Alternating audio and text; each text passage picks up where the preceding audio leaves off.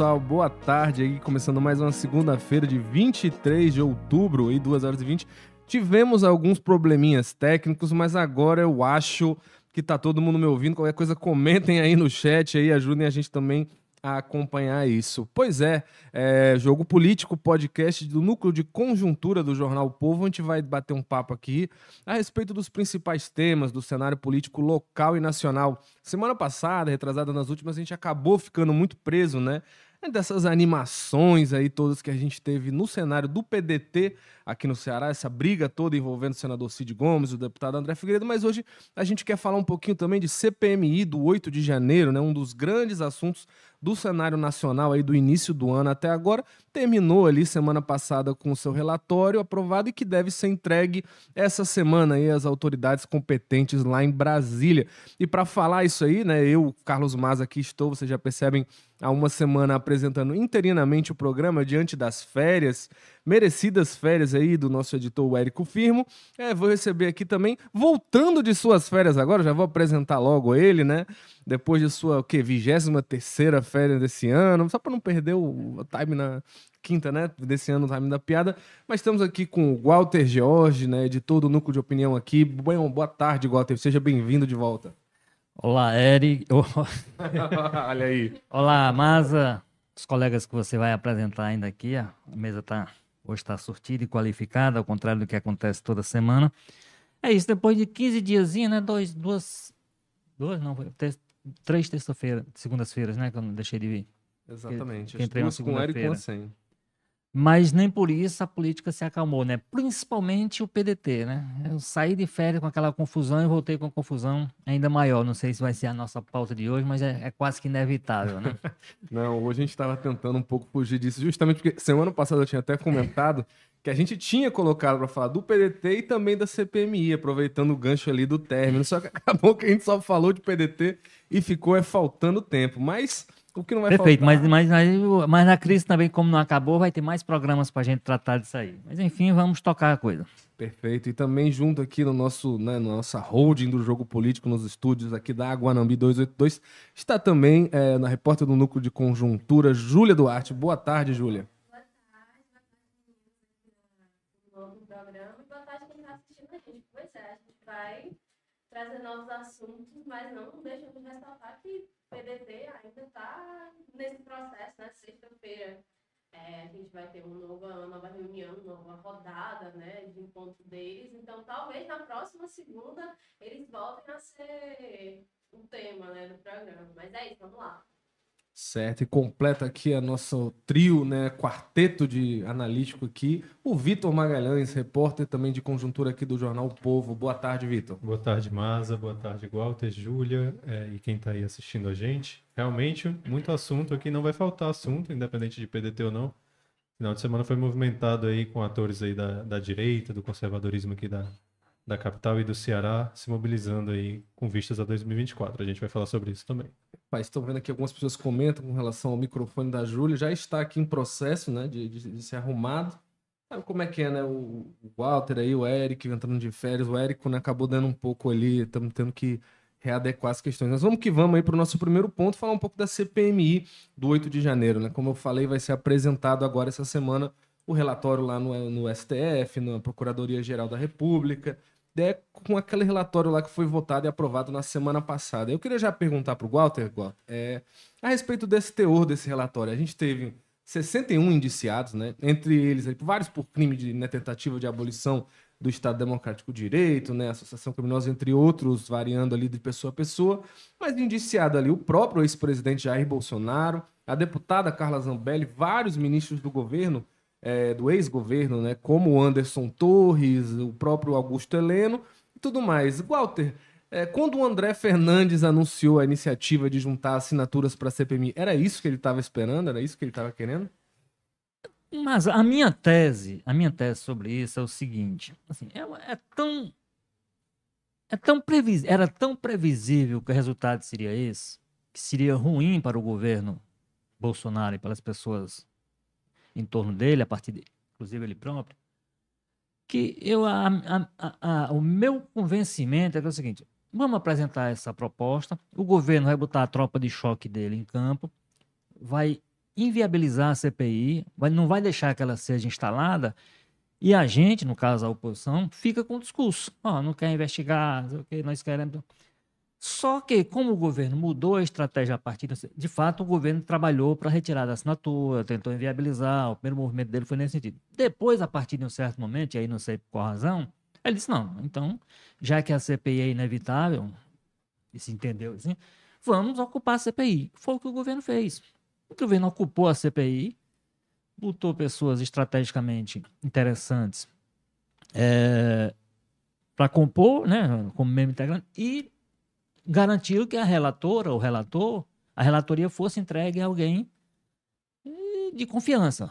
E aí, tanto, tanto foi nesse sentido que era alguém da confiança do Flávio Dino. Né? A senadora Lisiane Gama tinha ligação com o ministro da Justiça. Então, feito isso, a história da narrativa que tentou, essa ideia de que ia tentar colar no governo Lula nas pessoas dele, a responsabilidade por aquilo é um negócio tão absurdo, tão esdrúxulo, que não tinha como dar resultado. Por mais que eles fizessem e façam esforço de dizer que o G Dias, o não sei quem, e o Lula queria, o Lula foi parar, enfim, aquelas coisas todas que eles dizem. Porque o 8 de janeiro, ele é, foi claramente o resultado de uma caminhada que começou na campanha eleitoral aquela história do, da urna eletrônica, aquelas coisas todas, a transição maluca que a gente teve, o 12 de dezembro com a quebradeira, tudo aquilo faz parte de um contexto sem o qual não existiria o 8 de janeiro. O 8 de janeiro é resultado de tudo aquilo. Então, essa investigação necessariamente, e sabiam disso os, os da oposição que bancaram a ideia da CPI, necessariamente ia voltar o tempo para a investigação daquilo do que de, de, quando começou. Não ia ficar, não. Vamos ver o que aconteceu no dia 8, só no dia 8, e o resto todo esquece. Não, porque ali tem um processo. Então, eu acho que, bom, arrependimento eles não vão demonstrar publicamente, vão manter o discurso, isso é do jogo. Fosse eu também faria assim, não é? Agora, ele, eles não contavam, primeiro, não sei se foi fraqueza do governo não inviabilizar a CPI, o governo tentou, né? No momento em que não viabilizou, aí o governo, digamos que o Lula é muito mais inteligente politicamente, por exemplo, do que a Dilma. E aí, em algum momento, ele disse: não, é o seguinte, vamos para dentro da CPI, vamos tomar de conta dela. Tanto que, quando foi para votação, o relatório passou com absoluta tranquilidade numérica, com todos os problemas de articulação política que o governo tem dentro do Congresso, com toda a dificuldade que ele tem de aprovar muita bola nas costas, dizer, muita votação contrária ao governo, muita coisa que ele tem dificuldade para aprovar, mas na CPI ele cuidou de ter uma maioria consolidada, essa maioria funcionou para os debates, funcionou para a discussão, e além disso, com o resultado final, que aí eu acho que essa, o, me parece que a oposição não estava muito preparada para isso, a estratégia muito inteligente da senadora Elisiane Gama, que foi, ela não insistiu em, em levar os os militares de cúpula para depor na CPI, não brigou para levar o, o, o, Braga Neto, não brigou para levar o, o Luiz Fernando Ramos, não, ligou, não brigou para levar o Paulo César, que era o ministro da Defesa e comandante do Exército antes. Ficou na dela, quando foi para indiciar, botou todo esse pessoal na lista. Então, me parece que ele estava mais. Por isso que falava muito em anistia, não sei o quê, porque assim, não, ela não levou para depois, então. Só que ela tinha informa, ela tinha documentação. Então, há uma série. E aí, nesse sentido, eu posso. É, o que me parece é que a oposição, de fato, foi surpreendida. Nós achava que tinha poupado esse pessoal todo e vai ser mais problema. O Bolsonaro, eles sabiam que o Bolsonaro estaria na lista. Ela fez a outra jogada politicamente inteligente colocar ele como o primeiro nome da lista, né? Para poder dar ênfase naquele nome, que o resto virou o resto. O número um, Jair Messias Bolsonaro. Então, arrependimento eles deviam estar. Agora, que eles esperavam um resultado diferente desse que teve, eu acho difícil, porque eles, quando eles estavam lá entre eles conversando, André Fernandes, Nicolas e não sei quem, esse pessoal todo da articulação da oposição, devia dizer, olha, a gente vai fazer esse barulho aqui, mas não vai, a gente não vai conseguir esse resultado. Porque era, era, não havia como você projetar uma situação em que aquela situação toda do de Janeiro se transformaria numa- num problema para, para o governo Lula. Não havia por onde se conseguir isso, por mais competentes que eles fossem, e, e a oposição, uma coisa que ela não tem se demonstrado, é muito competente.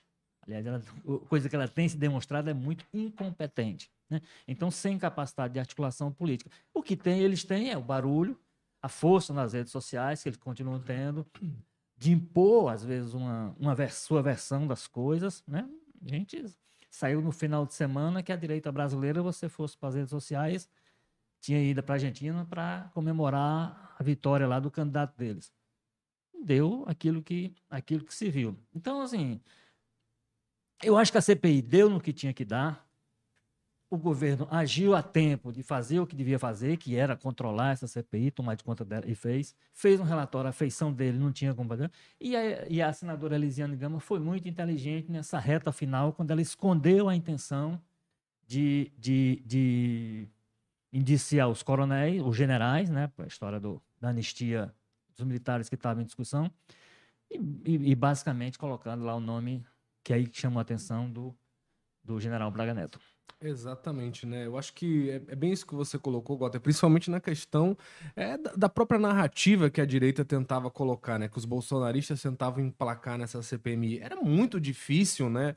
É, que qualquer pessoa ali que não tivesse completamente convencida já e convertida ao bolsonarismo comprasse, né? Aquela discussão de que como se não, a culpa é do governo que não fez nada para evitar. Quando que a gente viu ao longo dos meses foram, né, inúmeros, inúmeros e inveterados sinais de que a coisa tava, né, muito pelo contrário, né, mostrava-se cada vez mais participação pesada ali da cúpula do bolsonarismo e acabou dando azar que foi ao mesmo tempo, paralelamente, que foram avançando investigações, né, apreensão do, eh, do celular do Mauro Cid, ex-ajudante de mas, só uma ordens. coisa, mas ao contrário, a CPI, aí nesse sentido, foi um tiro no pé mesmo. A CPI potencializou essas coisas. Com porque, certeza, foi- Porque com os, com os deputados entrando com a investigação parlamentar através da CPI, que tem força de para pedir, requisitar a prova, essas coisas, eles tiveram acesso à documentação e a coisa que eles não teriam na situação normal. Que estariam em poder da Polícia Sim, Federal. poder- então, os e-mails, muita coisa do Mauro Cid, a situação do Mauro Cid só se complicou mesmo porque os parlamentares entraram no meio da discussão. Então aí, é, Mauro Cid tem muito o que agradecer ao deputado André Fernandes. Queria passar então para a Júlia, fazendo uma pergunta. Júlia, você acha, né? A gente veio agora, nesse início do ano para cá, a gente teve o quê? Umas três CPMI, CPIs, né? De diferentes assuntos. Ali a do CPI, do MST, que não chegou nem a votar relatório final, a CPI lá das pirâmides financeiras. Eu acho que muita pouca gente entendeu o que estava acontecendo ali, o que estava sendo investigado. Tinha ordem que era aposta esportiva, outra hora eram sites de bets, outra hora eram empresas. Enfim, uma confusão danada. E a CPMI do 8 de janeiro. É, Júlia, você acha que esse modelo de CPI tá um pouco ultrapassado, tá perdendo um pouco a validade, porque a gente não tá vendo se tornar mais uma coisa meio maçante, aquelas coisas dos deputados querendo criar, né, às vezes conteúdo para as redes sociais? Pois é, a gente viu também a CPI da, da Covid, né? Que teve toda essa questão das redes sociais, que muita gente fazia os famosos cortes, né? Iam lá, fazer seu discurso. Às vezes nem participava mesmo da CPI o tempo todo. Não, enfim, não contribuía, mas a- o vídeo estava lá nas redes sociais, né? E o que a gente viu foi um processo que teve muito barulho naquela época, mas no final das contas a gente não viu exatamente algo concreto pelo menos a- da CPI da Covid, né? É, tentaram levar para corte de Haia, é, tentaram colocar em alguns lugares, mas a gente não viu muito assim impactos concretos, né? Que se falava muito, né? Da, da- de como o governo Bolsonaro lidou com a pandemia e se esperava muito, né? agora que são governistas, mas que na época eram oposição, de ver algum tipo de responsabilização, alguma coisa nesse sentido. E acabou que ficou assim, tá, tem um relatório, mas não se sabe muito bem o que, que foi feito de providência com esse relatório de forma concreta. E essas outras CPIs é, que a gente teve no começo do ano, a gente viu um- uma coisa parecida, né? Do tipo, tem aquela movimentação nas redes sociais, tem aquela coisa do tipo, não, a gente está preocupado com apostas financeiras, a gente está preocupado com isso. É, mas em outros aspectos, acho que, por exemplo, a do MST é- já começou sem muito pé nem cabeça, o que é que ia investigar, o que é que as, quais eram as delimitações, né, quais seriam os, os alvos, os problemas que eles encontrariam. E no final das contas acabou que essa falta de organização ali no começo dessa articulação resultou nisso, né? Uma, uma- várias sessões que não se sabia muito bem o que estava acontecendo, e aí tinha uns vídeos, né? Eles lá, produção de leite, de uva, e, e, e umas coisas muito sem pé nem cabeça, e acabou que essa falta de articulação no começo, essa falta de estruturação, de saber realmente qual é a meta que a gente quer, de organização, é, acabou levando para isso, né? Para essa movimentação da gente ver que não teve muito impacto, digamos assim, administrativo, político, enfim. Teve aqueles momentos de redes sociais, mas no final das contas era mais uma exposição, era mais um quem vai aparecer mais aqui. E, e eu acho que muito vem desse processo da, da oposição de querer que- ter esse espaço, né? De ser ouvido, de ser escutado, de o governo estar reprimindo a gente de falar nossos assuntos, enfim. Mas a gente via que claramente, por exemplo, do MST era para falar que na cabeça deles, né, que o MST era horrível e, e a gente ia ter provas contra isso. Enfim, a gente ficou sem saber o que é que a gente poderia esperar realmente de concreto, de vai ter algum alguém indiciado, vai ter algum processo administrativo, algum tipo de representação, e no final das contas acabou ficando por isso mesmo, que era meio que o objetivo, né? Era ficar batendo de frente, era ficar colocando esses assuntos, essas pautas em, em discussão, naquele, pelo menos naquele momento. Era aquela história, né? o governo tinha acabado de começar e já tinha o interesse ali da oposição em manter aquele clima né, eleitoral do ano anterior, inclusive no bojo desses questionamentos né, com relação ao resultado da eleição. E aí vem né, uma série de, de ofensivas aí por meio dessas CPIs. O que eu queria falar sobre isso é que te vê né, como tá em crise esse modelo. Primeiro, eu, eu discordo um pouco de ti, Júlia, que eu acho que a CPI da Covid foi muito importante, né? Ela teve sim um papel marcante, lançou muitos políticos. Por quê? Que eu acho que ela se diferencia um pouco. Acho que era pelo próprio perfil do governo do Bolsonaro, né? Que era o governo que estava ali de plantão na época. O Bolsonaro a gente sabe como é que era, num governo que não era muito afeito a prestar contas, é, não, não, não tinha muito esse interesse em esclarecer a população, travava aquele fla-flu né, ideológico, fator, pra- jogava para quem torcia para ele e se fechava totalmente. As entrevistas do Bolsonaro eram num cercadinho controlado, apenas com aliados e tudo mais. E no momento que vai-se para a CPI, eu acho que o governo foi colocado muito contra a parede, né? Teve que se explicar, teve que prestar esclarecimentos, que era coisa que a gente simplesmente não via no governo Bolsonaro, e quem dizer que via tá mentindo, né? Era muito claramente um governo que era um paredão de informação, não respondia os pedidos de acesso e estava sempre ali naqueles ambientes controlados. As entrevistas do Bolsonaro era cercadinho e olhe lá, não falava com a imprensa direito, quando falava era patada, tchau. Primeira pergunta inconveniente era boa, no- boa tarde, tô indo nessa, tchau, galera. E com a CPI da Covid, a gente viu pela primeira vez o governo tendo que entrar na defensiva, tendo que responder ministros sendo convocados. Eu acho que não, até. não, mas eu, eu, eu sou muito nesse sentido, de realmente foi um momento de construção, de diálogo e tal. Mas eu acho que o, o, o questionamento que eu deixo é muito o pós, sabe? No sentido de, Sim, por sim. exemplo, a CPI teve força de mu- mudar o modelo de gestão, por exemplo, de aplicação da vacinação, de, por exemplo, fazer com que o governo se mobilizasse mais. É, o governo federal, que eu falo, de iniciar esse processo de campanha de vacinação, de autonomia para que os, os estados, né, realmente pudessem fazer suas campanhas, que foi o que a gente viu muito na época, que eram os estados dizendo eu quero ter vacina, eu quero ter esse momento. Então eu acho que é, momentaneamente aquilo foi ótimo para aquele espectro, mas eu acho que o pós, acho que ainda Uhum. foi muito do que a gente viu nessa CPI de agora, sabe? Eu, De... sei, eu sei que falta ainda você colocar o Vitor na roda da conversa, mas. é, é, porque CPI tem essa incompreensão, quer dizer, é o seguinte: a CPI é, ah, acaba implícito. A CPI ela tem um limite. Eu acho que aquela CPI, por exemplo, na pandemia, o limite que ela podia ir, ela foi. Agora, aí tem o passo seguinte, que de fato o passo seguinte defendia, dependia do Ministério Público, da Procuradoria-Geral da República, do Augusto Aras, e aí ele sentou em cima e não deu consequência a nada, porque de fato a CPI pode, como está fazendo agora, sugerir que seja indiciado. Ela não pode indiciar. Então, Uhum. eu acho que a CPI, no limite do que competia ela, além dos resultados práticos mesmo, assim, obrigou o governo, botou no canto da parede, o governo se, se viu obrigado a fazer uma série de coisas que ele não queria ter feito. Mas ele foi obrigado a fazer pela circunstância que a CPI criou. Agora, as a- a- no, no campo penal, jurídico, judicial e tal, a coisa só não foi adiante porque dependia, aí a partir daí dependia do Ministério Público, o Ministério, Ministério Público do Augusto Aras não era exatamente o mais ativo que a gente já teve no país. né? Sim, aí, aí só para concluir esse ponto que eu tinha dito era nesse sentido, né?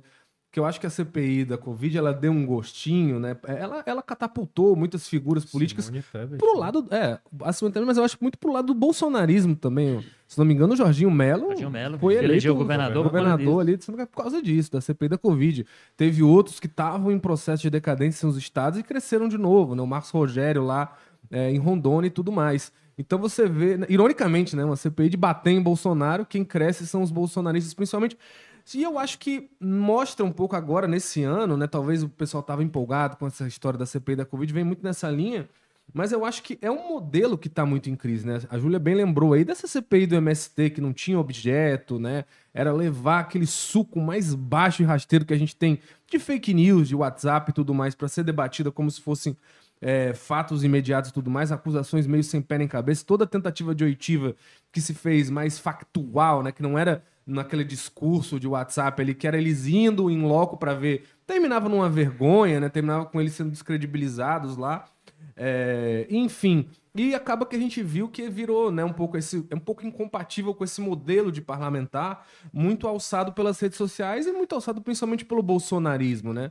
Tanto que era o que eu ia dizer, né, que para mim o grande destaque dessa CPMI, o cara que mais ganhou projeção, que mais apareceu foi justamente o deputado Albílio Brunini lá, né, que nem é era integrante da comissão e que abertamente e descaradamente falava com essas palavras, estava lá para interromper, para atrapalhar, para transformar em zona o- os trabalhos da CPMI, né? Tava sempre atrás de alguém, fazendo mãozinha, fazendo alguma palhaçada para desconcentrar o pessoal encarando, E né? lidera as pesquisas hoje E- lá na cidade dele, Mato Exatamente. E aí é o grande saldo da, da CPMI que hoje ele tá lá em, né? É, é no Mato Grosso? É, é? Mato Grosso. tá em primeiro Acho é- lugar acho é nas pesquisas, né? Então é, é um negócio assim. É um modelo que fica muito complicado de levar a sério quando a gente vê que já virou claramente aquela coisa por, de- por recorte de rede social. Eu lembro até que não é nem CPMI, né? Mas a gente teve algumas audiências naquela época, no início do ano, tava se convocando muitos ministros, né? Para ir nas comissões. Depois viram que não estava dando muito certo, muitos ministros estavam ensaboados, aí diminuiu muito. Mas eu lembro quando convocaram o Camilo Santana, ministro da Educação cearense, aqui para ir lá falar. Aí tive uns, sem brincadeira, assim, por baixo, uns oito deputados fizeram exatamente a mesma pergunta pro Camilo. E nenhum nunca estava na hora que ele ia responder, né? Tanto que ele falava, "Ó, eu gostaria muito, eu já respondi, o deputado perguntou, mas parece que o deputado não tá. Que mostra muito que esse deputado não estava nem aí porque o Camilo Santana tinha a dizer para aquele, aquele assunto. Ele tava ali para gravar o vídeo dele e botar no Instagram, deputado humilha ministro, com algum dizer assim, né, sensacionalista, mentiroso, quando na verdade muitas vezes era um deputado covarde que soltava uma mentira ali e corria da- do plenário, nem tava lá para olhar na cara do ministro na hora que ele estava respondendo. Era muito o que a gente vê e na CPMI isso chega ao limite máximo. Mas eu queria falar, além, falei do Abílio Brunini, queria perguntar para o, Vitor, né, sobre essa linha de destaques da CPMI, o que mais te marcou, mas puxando por um ponto. É o nosso senador Cid Gomes, um destaque ou um não destaque da CPMI, né? Cid Gomes, que passou um bom tempo aí ausente das discussões. Como é que você avalia a atuação do senador nessa CPMI? É, a CPMI, a pergunta primeiro que você fez sobre o André Fernandes, né? Ele ter, ele esperava esse resultado ou não, acho marcante para ele conseguir, já no seu primeiro mandato ali na Câmara Federal, é, abrir uma CPMI, né? Ele que protocolou ali o pedido e tal. Acho importante destacar isso, né? Todo deputado que consegue e tal, mas o resultado bem longe da, daquilo que talvez ele esperasse, né? Em relação ao Cid, eu não vou entrar tanto aqui em questão, porque senão a gente vai acabar falando de PDT de novo, mas ele estava muito mais ocupado com a vida dele aqui no Ceará, né? Com o futuro do PDT aqui no Ceará, que a gente, a gente chegou até a fazer matéria, eu não lembro exatamente quantas sessões que ele faltou de forma seguida, né? Ele, ele foi para algumas sessões, mas a maioria delas eu diria que ele, que ele faltou, né? Acho que não é errado a gente falar que na maioria ele não estava presente. E, e assim, não dá, eu não consigo nem avaliar assim a fundo a atuação do Cid na, na CPMI, né? Porque ele estava muito mais focado e preocupado com o PDT aqui do Ceará e, e os destinos que tá, estão sendo tomados agora é, nesses dias. É, em relação a outro, um comentário breve também sobre o CPI, esse modelo que você falou aí, mas eu também concordo que que tá meio esgotado, né? Que virou muito isso de, de vou gravar meu vídeo e vou embora. Não quero, publiquei e sair correndo. Não, não, não quero ouvir o que você tem a dizer em relação ao Camilo, como você falou que não era nem CPMI, mas a CPMI também virou isso. A, a CPMI do MST, como a Júlia citou, né, de fato, teve esse, esse final aí. A CPMI das apostas esportivas, eu liguei a, a TV, a é, Câmara, acho, um dia. O Ronaldinho Gaúcho estava lá dando depoimento, eu não entendi exatamente assim que estava acontecendo, levou um tempo para compreender. Foi outra da, CP, da CPMIs ali que não teve relatório sendo votado. E a da Americanas, né, do rombo fiscal, votou um relatório, mas não apontou culpados. Ou seja, até que ponto que essas CPMIs estão realmente é, trazendo algum retorno para a população que seria aquela mais interessada nesses assuntos que de fato estão sendo tratados ali, né? É, na verdade, se torna muitas vezes um grande gasto público, porque você tem gasto público para estar tá fazendo uma, CP, uma CPI, uma CPMI daquela, e retorno zero ou perto disso, né? E fica por isso, entendeu? Então a gente talvez tenha que rever de algum modo. Aí fica aberta a sugestões até do de quem, de quem entende mais, mas de como fazer esse tipo de debate, esse tipo de, de modelo para a realidade de hoje, né? Para o Brasil que a gente tem hoje, que é um Brasil de rede social e de dinamismo. Perfeito, deixa eu ler aqui um pouco participações aqui. Comente, mande aí seu comentário para a gente no YouTube, a gente lê, mande sua pergunta. A gente sempre está aqui incentivando a participação dos nossos ouvintes. A Sueli Melo falando. É, muita gente aqui falando com relação do áudio, né, lá no início. Passando um pouco adiante para além disso. Ricardo Maia Ribeiro, 8 de janeiro é uma pauta difícil, bastante mesmo, Ricardo. Dequinha Carvalho, Petralhas foram mentores de tudo. O Lula, eu, eu, não sei como é que é da direita chama o Lula de incompetente, porque eles, para eles o Lula é responsável por absolutamente tudo. Eu acho que ou o Lula é incompetente ou ele é competente dessa maneira, que o Lula tá desde a vida pessoal dos filhos do Bolsonaro, a tentativas de golpe contra ele mesmo. É um fenômeno assim para esse pessoal, não estou dizendo que é o que eu acho. Ricardo o Lula, o Lula semana passada era um anão diplomático, agora é o homem que influi até na, na eleição da Argentina, está interferindo, influi não, está interferindo na eleição da Argentina. Então... É, o, o, dono do Ramais também tinha até gente compartilhando esse tipo de besteira, né? Enfim, é, vamos lá. Sueli Melo, o áudio da Júlia está ruim, eu acho que é antes, né? Agora melhorou já. CPI do 8 de janeiro, Ricardo Maia disse: CPI do 8 de janeiro e a do MST foi um tiro no pé da oposição. Eu acho que, principalmente, né?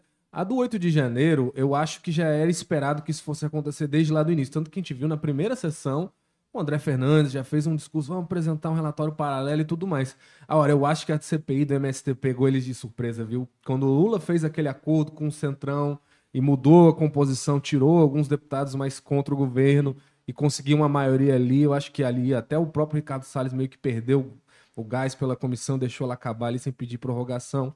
Realmente um tiro no pé grande. Tobias Ribeiro, o bolsonarismo necessita de uma boa espuma para não ter que defender questões reais, complexas da sociedade. Titã Cruz, boa tarde a todos. Luiziane Lins, se a Luiziane Lins não sair candidata a prefeito de Fortaleza pelo PT, ela não apoia o, Evandro, apoia o Capitão Wagner. Ó, oh, daqui a pouco a gente vai entrar nesse assunto. Então, só para passar a régua aqui na, na CPMI, é, Walter e Júlia, o que, que vocês destacariam? O que, que vocês acham que foi assim, o que dá para tirar de positivo ou de negativo aí num balanço geral dessa CPMI. Conversando então aí, acho que foi pelo Walter que falou por último. Diga, Walter. Olha, para mim, a, gran, a, gran...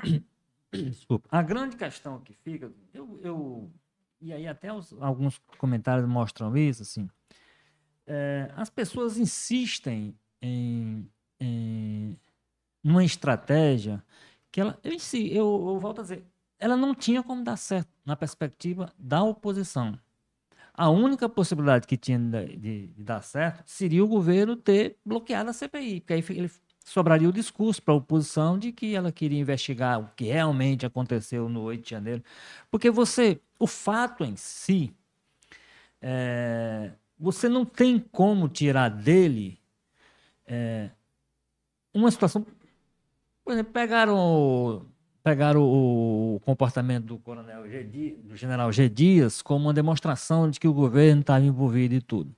Você tira o general G. Dias e bota pessoal que era da, da do gabinete de segurança institucional que ele estava lendo, todo o pessoal ele tinha herdado do Bolsonaro. Todo, a, a partir do número 2 dele.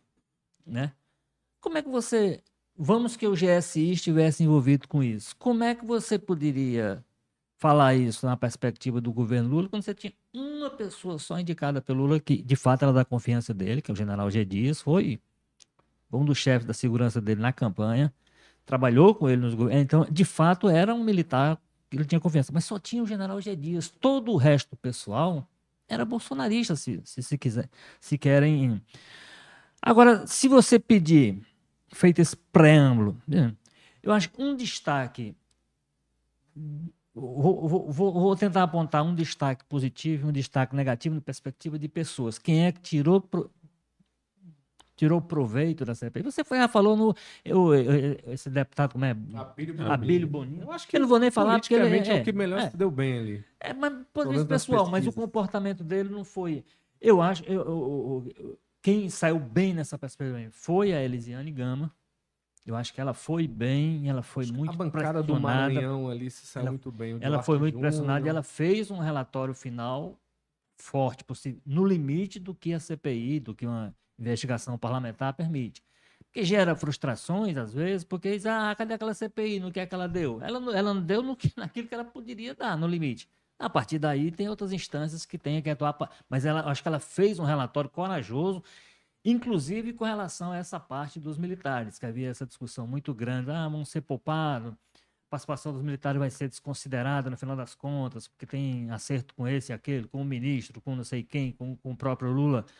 E no final ela fez, apontou no relatório dela lá todos os militares que pareciam de fato ter a ver com todo aquele processo. Então, eu acho que ela se saiu. O meu destaque negativo é pela ausência, você falou. Eu tinha uma expectativa muito grande com relação ao senador Cid Gomes, que era, vamos lembrar, o vice-presidente da CPI. Hum, então, ele, na ausência, nas ausências do, do deputado Arthur Maia, ele deveria e ele foi, como foi na, como, na CPI da, da pandemia, que foi uma CPI que o noticiário, por exemplo, foi, ele monopolizou completamente o noticiário naquele momento. É o contrário de agora, que tem muita coisa, tinha muita coisa acontecendo e a CPI da pandemia, da, do 8 de janeiro estava meio que disputando. A CPI da pandemia era ela quem tomava de conta, quem, quem, quem, quem deu a pauta. A agenda política foi determinada pela CPI durante todo o tempo que ela funcionou. O CID foi um dos poucos senadores, talvez se não o único, que não pisou lá. não é que foi pouco, não é que participou só uma vez, não foi na CPI, não esteve na CPI. Então, era preciso você estar muito ausente do debate político para você estar ausente da CPI naquele momento. Agora eu disse, não, agora ele vai ele vai compensar aquela ausência na CPI da pandemia. E o Cid foi ausente absolutamente de novo. Teve uma ou outra situação que ele assumiu ali, presidiu, mas de resto ele foi ausente. Então essa ausência do Cid me surpreende negativamente, porque eu acho. Tudo bem que ninguém sabe se o Cid é governo, se é oposição, né? Mas a, a, acho que inclusive seria uma forma de ele se equilibrar melhor no meio desse processo. O, o Arthur Maia, por exemplo, ele também não é governista nem é oposição, mas ele é antipetista. É, ele atua na Bahia, ele é da turma do Antônio Carlos Magalhães. Então ele é antipetista. Ele pode não ser pró-Bolsonaro. Ele demonstrou a restrição, inclusive pela, incomodado pela forma como o partido do Abílio, a partir como ele se comportava, né? Era uma forma sempre agressiva, pouco educada, violenta, aquelas coisas todas, desrespeitosa, inclusive com a presidência. Então, eu acho que o Cid teria condição de ocupar esse espaço com mais equilíbrio, e ele abriu mão disso. Então, eu acho. Tudo bem que ele tinha uma, um problemaço para resolver aqui no Ceará e talvez isso acabou prendendo ele, né? É. Mas, de qualquer maneira, eu acho que ele perdeu uma boa oportunidade de. Vamos lembrar que ele já tá, entrou na segunda metade do mandato dele de senador e ele está precisando deixar alguma coisa lá, porque até agora o mandato dele é bastante. É bastante improdutivo. Pois é, eu, eu acho que os Ferreira Gomes, em geral, eles têm um problema com esses mandatos parlamentares, né? É, O Ciro, não muito né? pouco, ao- muito pouco E culpou o presente. Congresso, e Pois é, Câmara. na época questionado porque ele nunca ia para essas Ele mesmo disse que não se produz muita coisa aqui, né?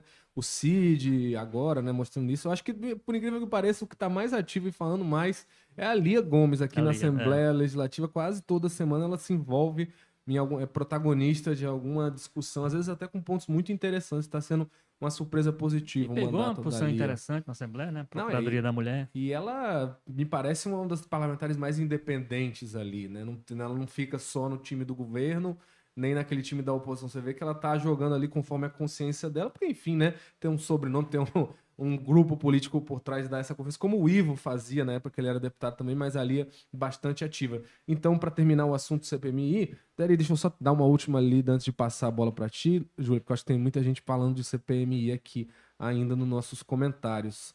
É, vamos ver. O Eric Paiva. Grande Eric, um abraço. Concordo demais com esse último comentário. Não obtivemos retornos efetivos para nenhum lado. Concordo. é, contudo, com esse indiciamento, irão reviver o bolsonarismo para 2024. Teremos outro cenário polarizado. Ricardo Maia, CPI é ou não uma boa forma de investigação? Ou o problema são os políticos e os juristas que não estão preparados para usar a CPI como uma forma de punir? Felipe Gomes. é, foi, né, careca? Apontou todo que. Opa, agora que eu me toquei, isso é uma ofensa, não teria nem lido. Acho que tá falando do Gotter aqui. Peço desculpa, Gotter, pelo. Apontou todo mundo, menos os verdadeiros culpados. Governo do PT, né? É o Luciano da Silva mandando uns tchauzinho. Enfim, é, Júlia, fecha aí o assunto CPMI. Pois é, né? Eu acho que a gente teve também essa parte mais positiva, né? Como o Walter falou, a gente, nessa CPI da, do 8 de janeiro, a gente tava em várias frentes, né? E Tinha STF investigando, tinha Polícia Federal, tinha, enfim. E aí a gente teve a CPMI. E eu acho que um ponto, digamos assim, positivo é que se tornou uma coisa mais clara, sabe? De momentos específicos, de falas específicas, foi é, comentado muitos documentos e era público, né? Enfim, e várias emissoras reproduziam as imagens da, não, lembro agora se é da do Senado ou era a Câmara que fazia a transmissão oficial da das sessões, mas era muito reproduzido, enfim, vários canais faziam isso, então era uma coisa que é, geralmente é dia de terça, né? Então, quando você chegava, todas as emissoras estavam passando algum depoimento ou alguma movimentação lá. Então, acho que foi um saldo positivo de ter é, trazido um pouco desse, dessas investigações que já estavam acontecendo em outras frentes, mas que se tornava mais público para as pessoas, né? As pessoas conseguiam entender, ter acesso, escutar. E aí vai muito também o depoimento do do Delgatti Neto, né? Que foi um dia assim que todos os, os, os holofotes estavam em cima dele e teve muito embate, enfim. E eu acho que aquele momento foi de muita atenção, mas acabou traindo em outras sessões mais pessoas para acompanharem, para terem noção do que é estava acontecendo, vendo as imagens também, para dar um pouco desse, desse clima, né? Já que nas semanas seguintes a gente teve o início dos indiciamentos, né? E dos julgamentos é, das pessoas que estavam presas ali pelo STF. E de negativo a posição de alguns parlamentares, né? E a gente viu a Elisiane muito às vezes sendo resistente, né? Porque passava um pouco e é uma interpretação minha e eu acho que de muitas outras pessoas que acompanhavam que passavam do limite do é só um parlamentar e acabava indo pro mais pro, OK, eu posso pressionar porque eu acho que ela é mulher e a gente vai pra cima.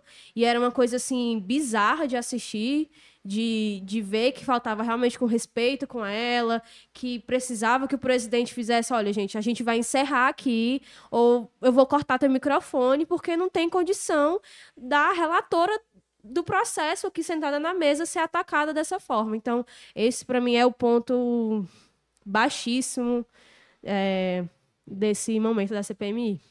Sim, só é, concluindo esse assunto, assim, tem um ponto negativo que eu acho que é importante lembrar, que ele acabou um pouco esquecido nessa reta final, porque foi até substituído, mas Marcos Duval, né, senador lá do Espírito Santo, pelo amor de Deus, o que, que foi a atuação desse homem na o- CPMI, Mas né? o Mar- só que o Marcos Duval não, ele não, é, ele não é uma revelação negativa da CPI, né? Ele é uma revelação negativa do mandato. Né? Mas eu acho que nesse ano, ali, ali nessa atuação da CPMI, Ah, que o Marcos, o- não, na CPI da pandemia mesmo, foi um espetáculo Sim. grotesco, né? Não, com a história da reunião com o Bolsonaro, depois ele disse que era uma artimanha para não sei o Exatamente, quê, agora que ele é inteligente demais. Estou com um pendrive Assim, aqui. ele é lamentável não pela CPI, né? É, pegaram o celular dele, as conversas se gabando de que derrubei dois presidentes. Enfim, né? Não podia deixar de citar rapidamente aqui o nome do Marcos Duval. É... E outra coisa, essa tese, né? Que até o Felipe Gomes falou, os verdadeiros culpados do governo do PT. Gente, faça-me o favor, né? Eu acho assim que há muitos pontos que a direita pode questionar o- a forma como está sendo lidado o 8 de janeiro, né? Talvez até a própria coisa de reconhecer que foi um movimento ali, talvez, na cabeça desse pessoal, que fosse espontâneo, que não tinha esse controle, que não se tinha intenção de ter um quebra-quebra diante ali das animações. Aconteceu, vá lá, né? Uma coisa que eu não concordo, mas que é um argumento. Mas querer emplacar uma narrativa de que há uma articulação lulista por trás de absolutamente qualquer coisa que aconteça no país é um pouco ridículo, né? Quando a gente tá vendo que muito dinheiro foi despejado na articulação desses movimentos e todo mundo que já foi identificado e muitos até presos são bolsonaristas, né? Não tem nenhum petista infiltrado. No início tinha essa tentativa dessa co- de colar essa história, mas quando se viu que todos os influenciadores, todos os financiadores, e isso é o mais importante, né? Esse movimento não se organizou é, ali no Zap, no Instagram, apareceu meia dúzia de pessoas. A gente tem muita informação já de ônibus fretado, de comida, de lugar para dormir. Você tá falando de milhares de pessoas levadas de tudo quanto é estado do Brasil. E quando foi ver o dinheiro, quem pagou tudo isso aí era empresário do agro, né? Era o pessoal ligado mesmo às bandeiras do Bolsonaro. Então, tentar emplacar como se o governo do PT tivesse organizado isso, faça-me o favor, não dá para engolir muito não, viu? É, agora vamos passar um pouco para a eleição de Fortaleza, né? Esse tema muito pouco tratado aqui nesse podcast, mas vamos falar um pouco da direita, né, da centro-direita, para não ficar só no PDT e no PT, que são os partidos que ultimamente têm conseguido aí gerar mais fatos políticos e tudo mais, mas temos candidatos fortes é, com relação à direita aqui no Ceará. E agora, no fim de semana, a gente teve uma movimentação aí do capitão Wagner ali, muito colado com um outro candidato. Né? Primeiro, deixa eu fazer né, uma, uma breve, né, contando que hoje a gente tem se eu não me falha a memória, três grandes candidatos aí colocados já pré-candidatos, que é o Capitão Wagner ali pela União Brasil, que tem um partido grande, né, de oposição, já tem deputados, prefeitos e tudo mais. Você tem o PL hoje, que tá ali naquela figura ou de lançar o André Fernandes ou o Carmelo Neto, cada um fazendo ali suas movimentações para se viabilizar como candidato. E tem o Eduardo Girão correndo por fora ali pelo Novo, que seria muito importante para o Novo ter um candidato, até para ver se faz uma bancada, que é um partido que ainda não conseguiu é, montar esse tipo né, de representatividade mais expressiva aqui no Ceará. E aí eu passo a bola, né, Vitor? Você estava lá no sábado no evento do Capitão, próximo com o Eduardo, teria até uma conversa ali dos dois de tentar montar uma chapa única. Como é que foi que você viu o clima lá? Pronto, mas o sábado agora eles estiveram reunidos na Messejana. O capitão tem feito, né, já há algum tempo, acho que esse foi o quinto ou sexto encontro, que ele tem feito do Partido do União Brasil nos bairros, né? E esse, espe- especialmente, contou com a presença do Eduardo Girão, né? Nesse que talvez tenha sido o primeiro gesto público ali de aproximação. Wagner e Girão têm uma amizade, né, que não vem de agora, que vem ali de, desde 2018, da época da eleição que, que fez o Girão senador. Mas o Girão foi para lá. E o sentimento que ficou lá no, no evento do União Brasil é de que esses dois partidos devem caminhar juntos de algum modo em 2024, né? A defesa foi muito feita nesse sentido. O capitão Wagner concedeu a palavra para a gente, conversou, é, disse que a ideia é que a oposição esteja unida o máximo possível dentro é, do primeiro turno já, né? Porque tudo bem, o Partido Novo é, quer ter seu candidato para fazer uma bancada, né? Vereadores, ajuda a ter um- uma candidatura majoritária. É, o PL, por ser um, um partido aí que está dominando nacionalmente com o Bolsonaro, né? Quer ter seu candidato agora, já apoiou o Wagner em eleições passadas, e o Wagner, naturalmente, é, é o- é a cara da oposição dos últimos anos aqui, né? O grupo governista está se colocando novamente. O Wagner e o Girão discursaram em tom de unidade. Vamos, vamos se unir já desde o primeiro turno para garantir que a gente não divida forças, né? E aí dividir forças a gente tira por isso, né? Não dividir votos já no primeiro turno. A, o, do Girão eu senti muito uma possibilidade, sabe? De realmente vamos compor, Nesse caso, imagino que o Novo comporia, é, o União Brasil seria cabeça de chapa, né? E o Novo entraria ali. Não sei se o Girão numa vice. Não, não, não foi dito isso, ele não respondeu sobre isso. Mas no sentido de compor, vamos caminhar juntos já desde o primeiro turno. O novo, o novo talvez, embora o próprio Girão já tenha dito que quer ter candidatura própria, mas com essa sinalização que ele fez no sábado de ter ido para lá, discursado, eu senti muito esse tema, assim, esse, esse ponto, né? De que o Girão talvez aceitasse compor com Wagner abrir mão de uma candidatura própria e entrar no, no arco de aliança. Já o PL não teve presente, né?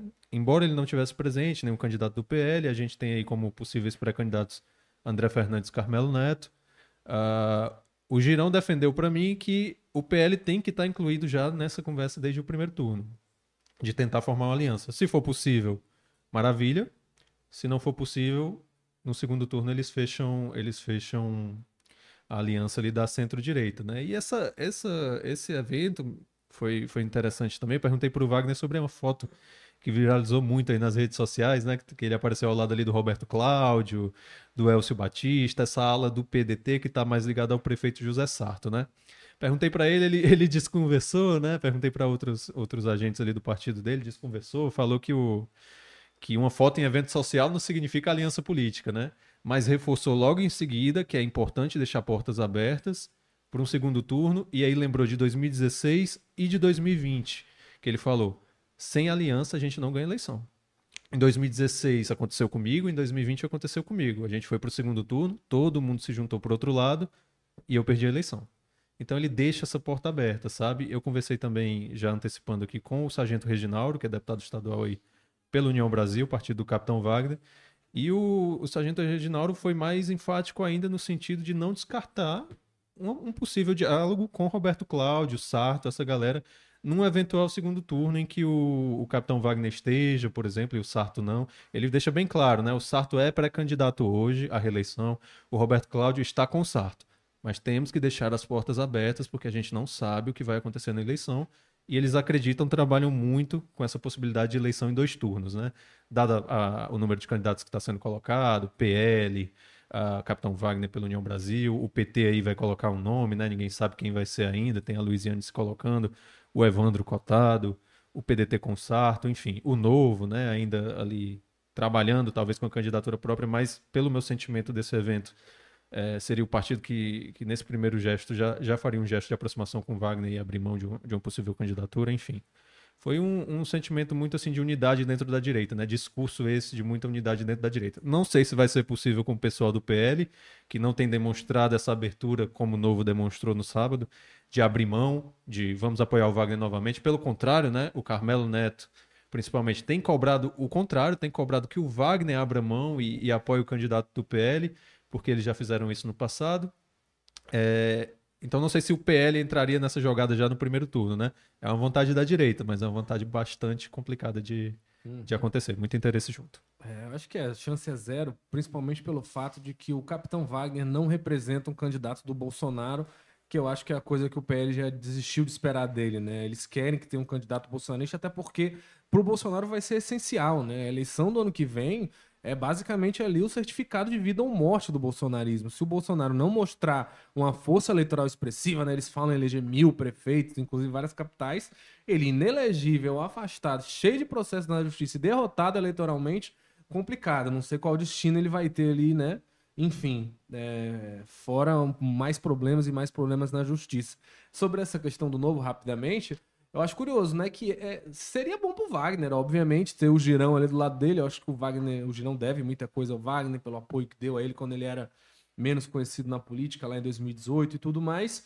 Mas pro Novo seria péssimo, né? Que chapa o Novo vai apresentar para vereador se não tiver um cabeça de chapa ali no executivo para puxar voto? É mais uma vez quase certo, então, que o partido vai ter muita dificuldade para eleger um vereador. Com certeza, para eles conseguirem uma representação na Câmara Municipal era melhor ter o Girão candidato. Agora tem essa questão, né? O Wagner certamente não iria querer perder os votos aí para o Eduardo Girão. E eu passar para o Walter agora, Walter perguntando, né? Talvez seja a grande surpresa, a grande novidade dessa eleição com relação ao pessoal da direita, né?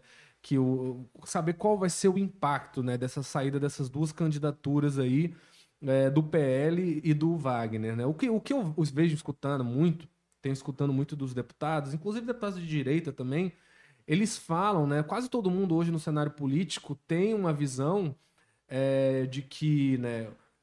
O candidato do PT vai estar no segundo turno, né? Porque vai ter a força do Lula, vai ter o Camilo, vai ter aquela coisa toda. Então, quem eles apoiarem, certamente vai ter ali aquele belo percentual dos batendo ali próximo dos 30%. E se fala que o Sarto, por ter a máquina, por ter a administração, é muito forte também. Então, um candidato fora desse espectro teria que brigar muito, né? Até mais do que os outros ali, talvez, para conseguir o seu espaço no segundo turno. Como é que você vê essa divisão dos votos da direita, Wagner do PL, acaba atrapalhando, acaba colocando essa possibilidade de a gente ter um PT e um Sarto no segundo turno sem um candidato da direita? É, para mim, o, até invertendo um pouco aí a, a ordem, para mim é, é, a, a presença do Sarto é mais certa do que a de um candidato do PT no segundo turno.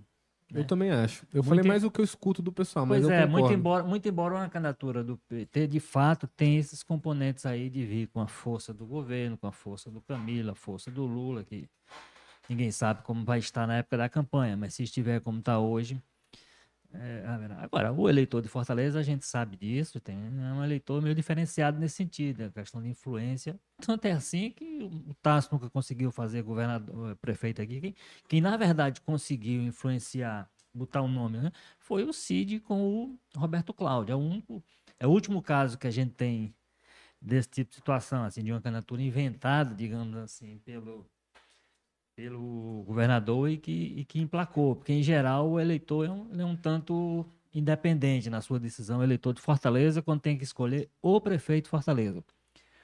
Mas a, esse jogo aí, da, a grande questão da, da, da dessa candidatura, digamos, conservadora, é, é real, realmente.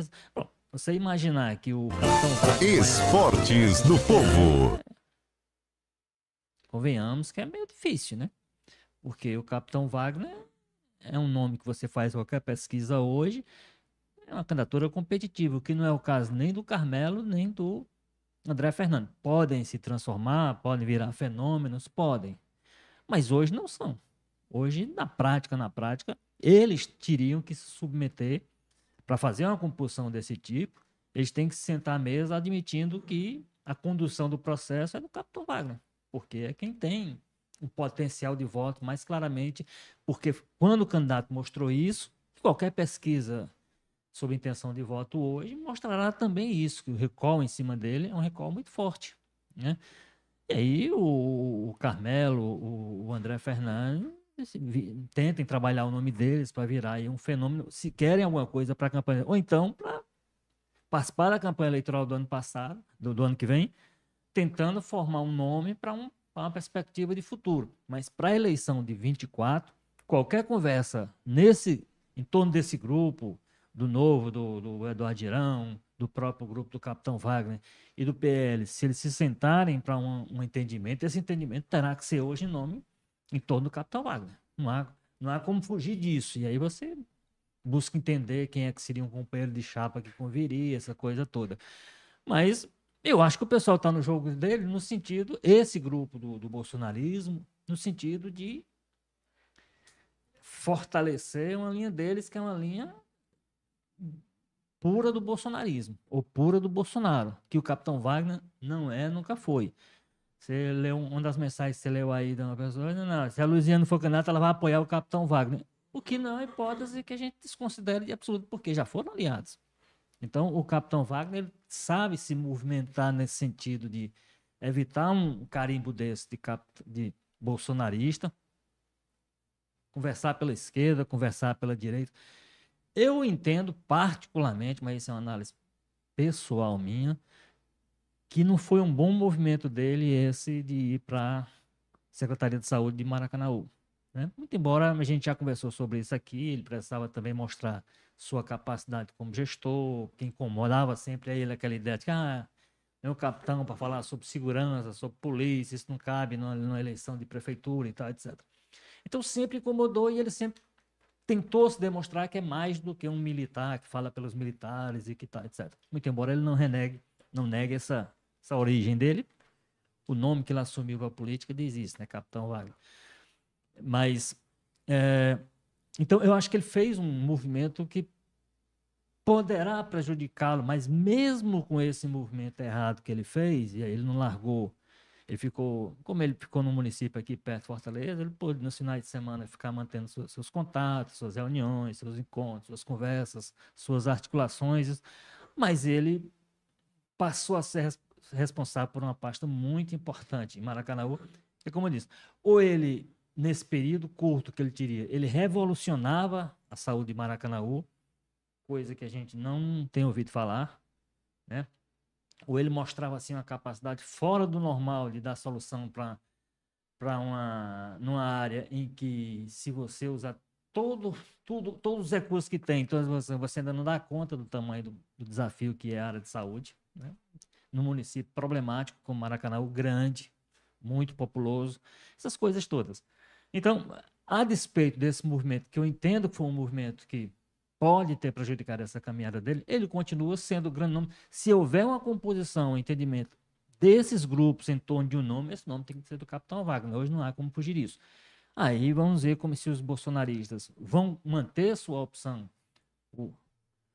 fortalecer o grupo, formar, e aí vai ter que ter um representante, um palanque bolsonarista no ano que vem, que o Capitão Wagner não vai cumprir esse papel, ou não é a pessoa indicada para cumprir esse, o espaço dos bolsonaristas ser o palanque dele, porque ele quer, ele, ele quer e ele precisa, ele sabe. Se o capitão Wagner for para o segundo turno, aqui, nessa perspectiva de enfrentar ou uma candidatura do, do, do PDT ou uma candidatura do, do PT, ele vai ter que conversar, inclusive, pelo lado da, da esquerda, que aí os bolsonaristas têm dificuldade. Então, é assim, o desenho que tem para mim desse campo, se houver um entendimento hoje, esse entendimento deve ser em torno do Capitão Wagner. Agora, se quiserem transformar esse palanque no palanque bolsonarista com o Capitão Wagner, vão enfrentar dificuldade.